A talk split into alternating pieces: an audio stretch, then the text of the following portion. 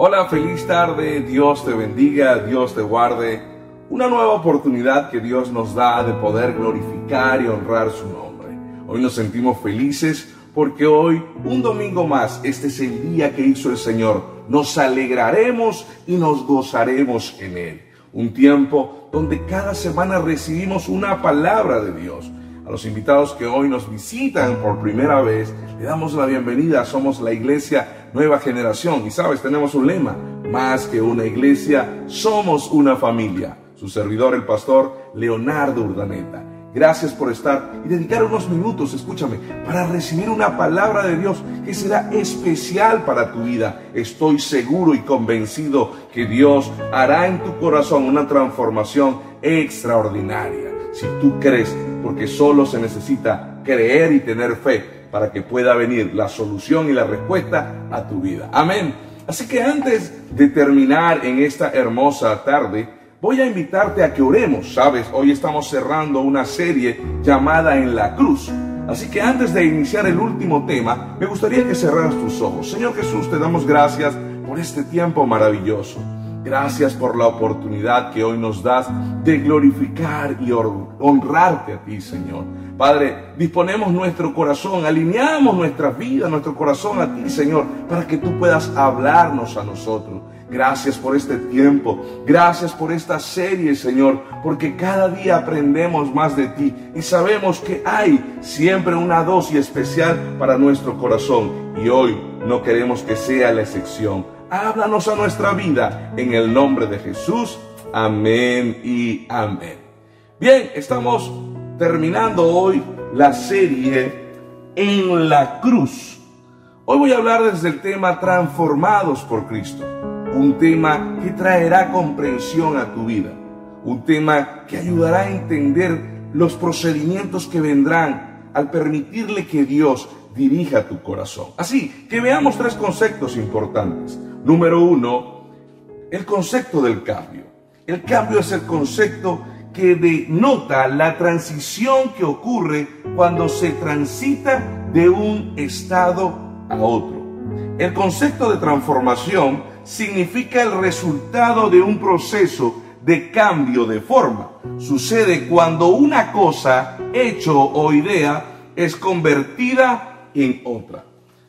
en el hebreo nosotros escuchamos una palabra que se llama metanoia, es decir, un cambio y transformación profunda de la mente y del corazón que nos lleve a pensar y a tener los mismos pensamientos y actitudes de Jesús.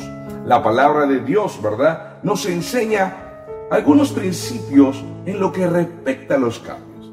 Hay vidas que siempre preguntan que, qué cambia, ¿verdad? Cuando nosotros aceptamos a Jesús. Siempre he dicho que cuando Jesús comienza a dirigir nuestras vidas, Dios comienza a generar primeramente transformaciones y comienza a generarnos herramientas. Pero antes de poder recibir eso, hay algo que nosotros nos sustentamos como hijos de Dios, que son sus promesas. ¿sí? La palabra de Dios es lo que trae fuerza, vitamina, alimento a nuestras vidas, donde nosotros podemos creer, en cualquier situación y circunstancia. Comienza a ser ese reflejo y conciencia para nosotros poder tener cambios, para nosotros detectar lo que es bueno y lo que es malo. La historia eh, eh, eh, en el Nuevo Testamento refleja de algunas personas que al conocer de Jesús y al conocer de su palabra comenzaron a visualizar y a entender aquellas áreas o actitudes que estaban actuando de forma errónea, ¿sí? Y a partir de allí comienza a venir ese cambio. Hay un nuevo nacimiento que dice la Biblia y no es ese nacimiento físico que dijo, le preguntó Nicodemo a Jesús, sino es ese nacimiento de mente, ese nacimiento de comenzar a conocer esa verdad absoluta, conceptos eh, precisos, conceptos de bien, no aquellos que son egoístas, aquellos conceptos que muchas veces por, por, por tener la razón busca un beneficio propio, no, sino que la palabra establece, ¿verdad? A través de los evangelios y el Nuevo Testamento nos enseña la forma en que nosotros debemos vivir como Cristo. Por eso la palabra metanoia nos damos cuenta que nos enseña la forma de pensar y de actuar como lo hacía Jesús. Recuerda que la palabra cristiano significa imitador de Jesús. No significa que yo creo en Jesús. ¿sí? Significa imitador. O sea, no solamente se trata del creer, se trata del actuar. Por eso la Biblia dice que no seamos oidores, sino seamos hacedores de su verdad.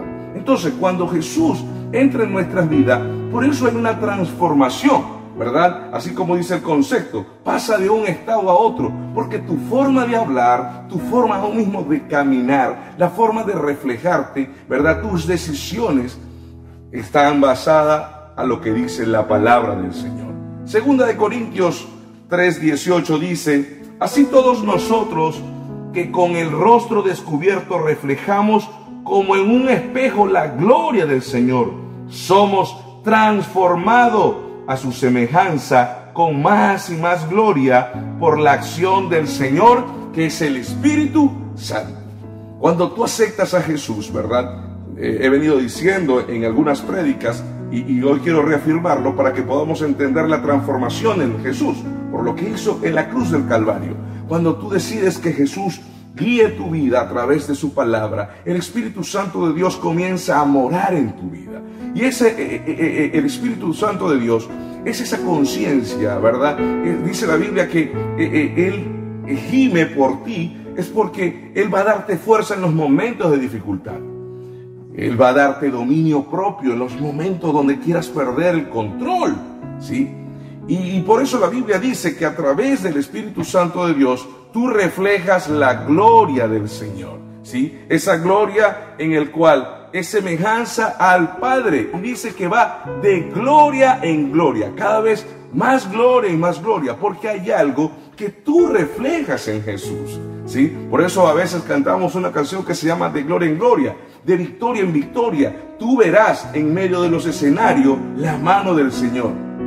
Entonces, es por ello que comienza a haber transformaciones, porque en momentos que tú tenías angustia, angustia antes, tú descansas en el Señor. Permite que Él tome el control de tu vida. Ahora, ¿qué sucede en estas cosas? Bueno, hay tres características en el cambio que hay en una persona cuando es transformada por Jesús. Número uno, comienza de nuevo. ¿Sabe? Hay algo maravilloso, dice la Biblia, que Él perdona todos nuestros pecados, nuestro pasado, y es como un borrón y cuenta nueva. Hay un nuevo libro. Yo me imagino por un momento, ¿sí? Yo me imagino por un momento eh, el Señor tomando un libro de tu pasado y diciendo, esto fue tu pasado, fueron tus errores, pero a partir de hoy comenzamos a escribir una nueva historia. A partir de allí es donde Dios comienza a trabajar en tu corazón y tú comienzas a confiar en Él. Y comienza a ver una nueva María, comienza a ver una nueva eh, comienza a ver un nuevo Davis, comienza a ver una nueva Vilma, comienza a ver una nueva Bexaida, comienza a ver una nueva Luis, Carlos, Pedro. ¿Sí? ¿Por qué? Porque Dios comienza, perdona tu vida, ¿verdad? Perdona tus errores y Dios te dice, te doy dando una nueva oportunidad. Segundo, está dispuesto a enfrentar las dificultades las pruebas y las persecuciones. Sabes, Jesús dijo, en el mundo tendréis aflicciones. El hecho de que Cristo esté en ti no quiere decir que los problemas se, terminan, no. Como decía hace unas par de semanas, recuérdate que la diferencia que ahora estar en, Jesús es que es ver la, vida de otra forma. Es la forma de responder ante las situaciones que vienen adversas para tu vida.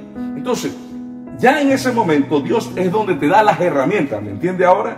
Te da las herramientas para poder enfrentar cualquier dificultad. Ya no eres una persona evasiva, sino estás dispuesto a ir avanzando, porque entiendes algo, que en medio de la sombra de muerte no temerás, porque Dios está contigo. Él te va a dar compañía. Así que lo tercero que hace el cambio es que comienzas a testificar del cambio que Dios ha hecho en tu vida la gente comienza a ver algo notorio en ti, tu forma de actuar, tu forma de hablar. Y a lo mejor muchos comenzarán a burlarse, pero es burlarse porque ahora sienten que a lo mejor tienes una identidad falsa y no entiende que Jesús ha transformado tu corazón. Y a medida que ellos ven, no solamente que tu vida ha sido transformada, sino que tu entorno, tu familia, tus amistades, comienza a beneficiarte a ti y a los que te rodean, la gente comienza a querer saber qué sucedió en tu vida. A lo mejor al principio muchos se burlan de ti. Pero yo quiero decirte algo. Recuérdate que Dios está transformando tu corazón. No prestes atención a lo que escuchan, lo que te dicen afuera. No. Cree lo que dice la palabra de Dios en ti. Amén. Así que comienzas de nuevo. Tienes una disposición a enfrentar en la vida, pero por último testificas de lo que Jesús ha hecho en tu vida. Yo quiero recordarte una historia que establece la palabra de Dios, es la historia de Saqueo y la transformación de su corazón. La Biblia dice en Lucas capítulo 19 del versículo 1 al 10 y cuenta la historia que un día Jesús llegó a Galilea. Y al llegar a Galilea, ¿verdad? Yo quiero que tú entiendas, ya Jesús estaba siendo reconocido en Samaria, Judea, Galilea, ¿sí? Y, y la gente sabía que Jesús sanaba, Jesús estaba haciendo grandes cosas. Estaba, estaba declarando sobre aquello de, lo imposible que aún mismo la ciencia en ese tiempo no tenía y comprendía. Algo estaba haciendo Jesús y esto estaba impactando a la sociedad. Y esto a mí me encanta porque a pesar de que han pasado años, Jesús sigue actuando a favor en estos tiempos. ¿Alguien dice amén allí? Porque Dios, a pesar, y aquí es donde voy a comenzar a declarar una palabra, y es porque Dios me hace sentir en estos tiempos esto Mire, he, recibido noticias a lo mejor eh, difíciles, familias que están pasando momentos de dificultades, gentes que están pasando crisis emocionales, económicas, familiares, pero también recibo noticias de lo que Dios ha permitido y ha bendecido a vidas y familias, porque han creído, porque el secreto de recibir la sanidad, de recibir la bendición, se trata de poder creer de tener fe. Entonces, algo que nosotros notamos y como pastor siempre busco predicar sobre que tú creas en Jesús, no en la añadidura, sino en Jesús, es para que puedas recibir lo que necesitas pedir. Semanas atrás orábamos por una persona que su esposo estaba enfermo a punto de morir. Dios lo sanó. Recibíamos noticias de personas que Dios proveyó un departamento, proveyó el carro, sorprendió en cuenta. ¿Por qué? Porque son personas que creyeron en Dios y Dios bendijo. Trajo una añadidura. ¿Pero para qué? Para Él glorificarse y que las personas puedan conocer que existe un Jesús, un Dios vivo, a quien nosotros alabamos y adoramos. Por eso, amigo, tú te das cuenta que al principio cantamos. Es una forma, es una serenata dedicándole a Dios lo que ha hecho en nuestras vidas. Y por eso estamos agradecidos. Gracias, Cristo. Le decimos al Señor, somos bendecidos, Señor, por ti. Es donde nosotros podemos decir, Señor, transforma nuestras vidas porque queremos que tú nos moldees. Esas eran las canciones. Y en la cruz, Señor, como dice esta serie, moriste por amor a nosotros para darnos, para perdonarnos y poder gozar del beneficio de la salvación y de, la añadidura que Él quiere darte a ti también. Entonces, por eso nosotros cantamos y adoramos al Señor. Y dice en ese tiempo, volviendo a la historia, la gente estaba buscando a Jesús y había un hombre llamado Saqueo. La Biblia dice que Saqueo primeramente era muy rico y, investigando entendíamos el por qué. Era jefe de los publicanos, escúchame, no era publicano, sino solamente, eh, no solamente era publicano, sino era el jefe de los publicanos. Quise investigar un poco más allá de los publicanos. Y wow, sabes, la sociedad odiaba a los publicanos. Y te podrás imaginar si este siendo el jefe de los publicanos, pues tenía un honor más allá del odio. Dice en la historia que los publicanos tenían tres tres formas de actuar. Eran las personas que recogían los impuestos. Ahora, fíjense, ellos tenían una licencia por Roma que podían colocar un porcentaje mayor. Y la historia dice que los publicanos cobraban tres o cuatro veces del monto que Roma pedía. Pero ellos tenían licencia. Así que lo primero que hacían los publicanos era cobrar impuestos a todas las personas. Por eso la sociedad no les quería. Ahora entiende por qué era muy rico. Lo segundo que hacían los publicanos es que ellos eran los intermediarios para los negocios con Roma. Si alguien quería tener un negocio y abrir cualquier tienda de venta de comida, de artículos, ellos tenían que ir primeramente a los publicanos para publicano, como esos impuestos internos, ¿verdad? O ese ese, ese, ese organismo que se encarga de los impuestos, llegara a notificarle a Roma que vendría una nueva empresa. Pero esa transición o ese mediador de hacer el negocio hasta, hasta, hasta la nación, ¿verdad? Era cobrada con un alto valor. O sea, que por eso también odiaban. Imagínense lo que podían percibir un publicano. Pero por tercero, si una familia o un negocio no podía pagar los impuestos, ellos tenían la autorización de tomar los bienes de otros y ofertarlos a otras personas. ¿Y sabe qué? Ellos daban el cuádruple valor de lo que tenía ese bien. Ahora, cuento esta historia para que usted pueda comprender cómo la gente odiaba a Saqueo. Era una persona, dice la Biblia, que era jefe de los Y aparte de eso, era demasiado rico.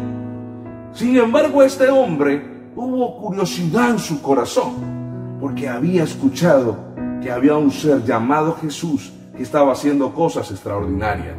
Cuando Saqueo llegó al lugar, no pudo ver a Jesús porque había muchas personas y era tan bajito que no le permitía ver. Así que dice la Biblia que se montó en un árbol de sicomoro y se subió allí buscando el poder ver a Jesús. Y escúcheme, esto es increíble, porque aquí es donde yo voy. Dios ve la condición de tu corazón. A lo mejor has sido repudiado por tu familia. A lo mejor tus acciones no han sido las correctas. A lo mejor has herido otras vidas. A lo mejor tú mismo te has señalado y no te sientes digno de acercarte a Dios. ¿Sabe cuántas personas me dicen, pastor, yo creo que no merezco perdón de Dios? Es que yo he cometido tantas cosas, pastor, que yo no merezco la misericordia de Dios. ¿Sabe algo maravilloso que sucedió en ese evento? Que increíblemente Jesús levantó su mirada y vio dónde estaba Saqueo. Amigo, ¿sabes por qué tú estás aquí? Porque Jesús está en esta tarde diciéndote, estoy viendo tu vida. Quiero transformar tu historia. Quiero que seas un nuevo hombre, una nueva mujer. Dios hoy quiere transformar todo ese dolor, todo ese lamento, toda esa queja, alegría y gozo. Alguien dice amén aquí. Y dice la Biblia que Jesús le dijo a Saqueo, baja, porque hoy estaré contigo en tu casa. La Biblia dice en los últimos versículos de la historia, dice que la gente comenzó a murmurar. ¿Cómo Jesús va a estar con este hombre que ha sido un opresor económico sobre nosotros? Y por eso quiero decirte algo. Mucha gente va a querer murmurar contigo, diciéndote, ah, te vas a meter evangélico. No, yo siempre he dicho, esto no es un club. Yo quiero que tú experimentes, que generes esa sensación como saqueo, porque Dios está dispuesto a darte una nueva oportunidad. Dice la Biblia que cuando saqueo llegó le dijo al Señor, Padre, Jesús, hoy, a partir de hoy, voy a regresar. Si le he robado a alguien, yo le voy a regresar cuatro veces lo que le quité. La Biblia dice y termina diciendo, Jesús dice, he venido a lo que se había perdido, he venido para darle salvación. Y hoy quiero decirte algo, escúchame, yo no sé cuál, cuáles han sido tus errores, y a lo mejor tú me dirás, aquellas personas que me han, me han escuchado en semanas, pero es porque Dios está dando oportunidades y cada domingo, si tú has escuchado esta palabra y no has dado el paso de fe, porque todavía tu mente te dice, no soy digno, hoy llegó tu momento. Sabes, en estas crisis de la pandemia muchas vidas han perdido su vida. Y mi deber como pastor es decirte, Dios quiere darte una primera oportunidad, esa oportunidad que es la salvación. después de la muerte sucede algo. Y Dios quiere darte a ti la vida eterna. Y muchas veces por no tener ese conocimiento, pues a veces pensamos esto como algo religioso. ¿Qué pierdes? Yo te, pregunto, ¿qué perderías? Nadie te está quitando nada. Aquí, escucha, solamente experimenta lo que Jesús puede hacer en tu corazón. Hoy llegó el momento en que el Señor dice, escúchame, tu libro, tu cuaderno de errores, hoy lo desecho y recibo y comienzo a decidir a escribir una nueva historia para ti. Así que es el momento de que tú decidas ver esos cambios. Cuando un ciego se encontraba con Cristo, recibía la vista. Cuando un paralítico se encontraba con Jesús, se iba caminando a su casa. Cuando un endemoniado se encontraba con Cristo, era liberado. Así, la escritura está llena de ejemplos que nos, demuestran que cuando Cristo verdaderamente ha venido a la vida de alguien, esa vida nunca vuelve a ser lo que fue. Escúchame, hoy Jesús está aquí para que lo que tú fuiste, todo cambie a partir de hoy.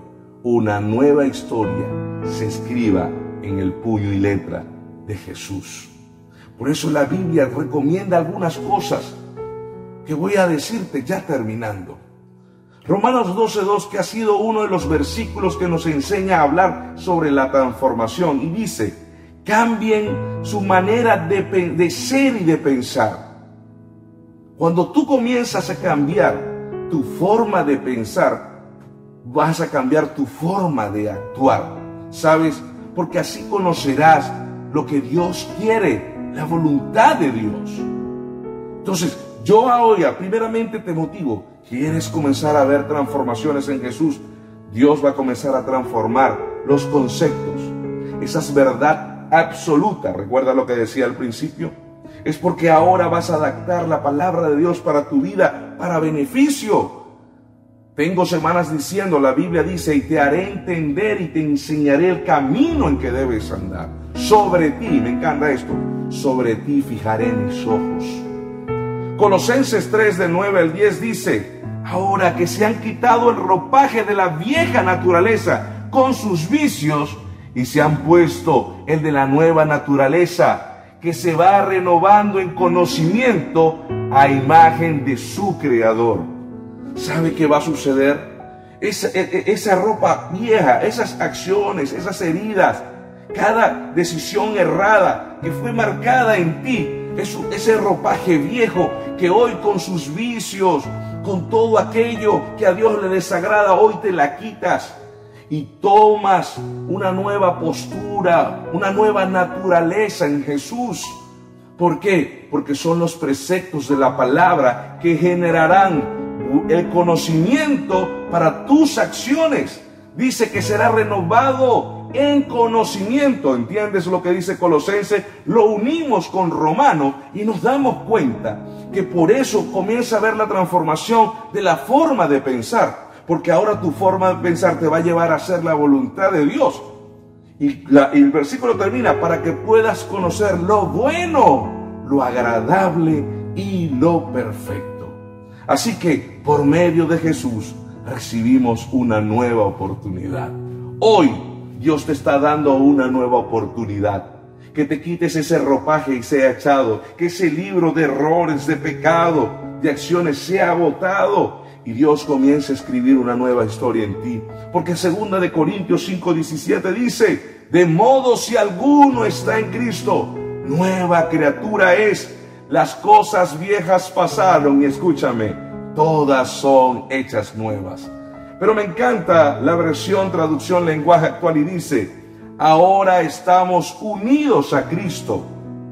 Somos una nueva creación. Dios ya no tiene en cuenta nuestra antigua manera de vivir, sino que nos ha hecho comenzar una nueva vida. ¿Alguien dice amén a eso? Hoy si tú aceptas a Jesús, que dirija tu vida, Dios va a transformar tu corazón. Dios va a transformar tus decisiones, todo lo que hay en ti.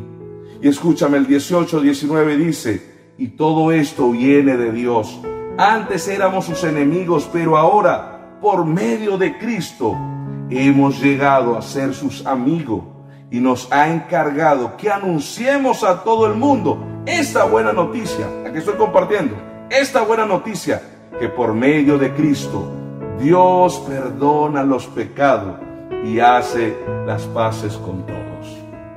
Escúchame, hoy tengo que decirte, para terminar, no importa qué tan grande ha sido tu pecado, cuánto te ha señalado, si crees que no eres merecedor. Es que si habláramos, no somos merecedores por lo que hacemos, pero su gracia, su amor y su misericordia es tan grande que hoy nos genera una nueva oportunidad. Hoy, como pastor, anhelo que hoy 2 de mayo Dios transforme tu corazón y que sea recordado por ese hombre, esa mujer que hoy está iniciando en los años venideros. Que las cosas y tus errores queden en el pasado y que Dios pueda levantarte como su hijo, escúchame, y escribir una nueva historia para ti y para tu familia. Si alguien desea, escúchame, tener cambios en su vida, si alguien desea en este momento que lo que tú estás viviendo sea transformado y cambiado y lo mismo sea borrado y olvidado, es momento de cerrar este capítulo. Y Dios trae un nuevo libro, como lo he dicho, en toda esta tarde, para escribir una nueva historia para ti. Si tú quieres que eso pase en tu vida, vida, cierra tus ojos y acompáñame en esta oración. Señor Jesús, hoy reconozco, Señor, que cerca de ti no he estado. Y por causa de eso, Señor, he decidido y acometido errores grandes. Y no soy merecedor de tu bendición, de tu salvación, de tu amor. Sin embargo, es tan grande tu misericordia y lo que tú has hecho al mundo, que nos has amado tanto, que decidiste venir a esta tierra a morir por mí, que vivir sin mí, Señor. Padre, hoy reconozco que tú, Señor, eres el, Señor, eres el Señor y quiero que gobiernes mi vida, que perdones mis pecados y mis errores. Padre, yo deseo ser una nueva mujer, un nuevo hombre. Yo deseo, Señor, hoy poder caminar conforme a tu palabra, Señor, y poder gozar de los beneficios que establece, Señor, la Biblia.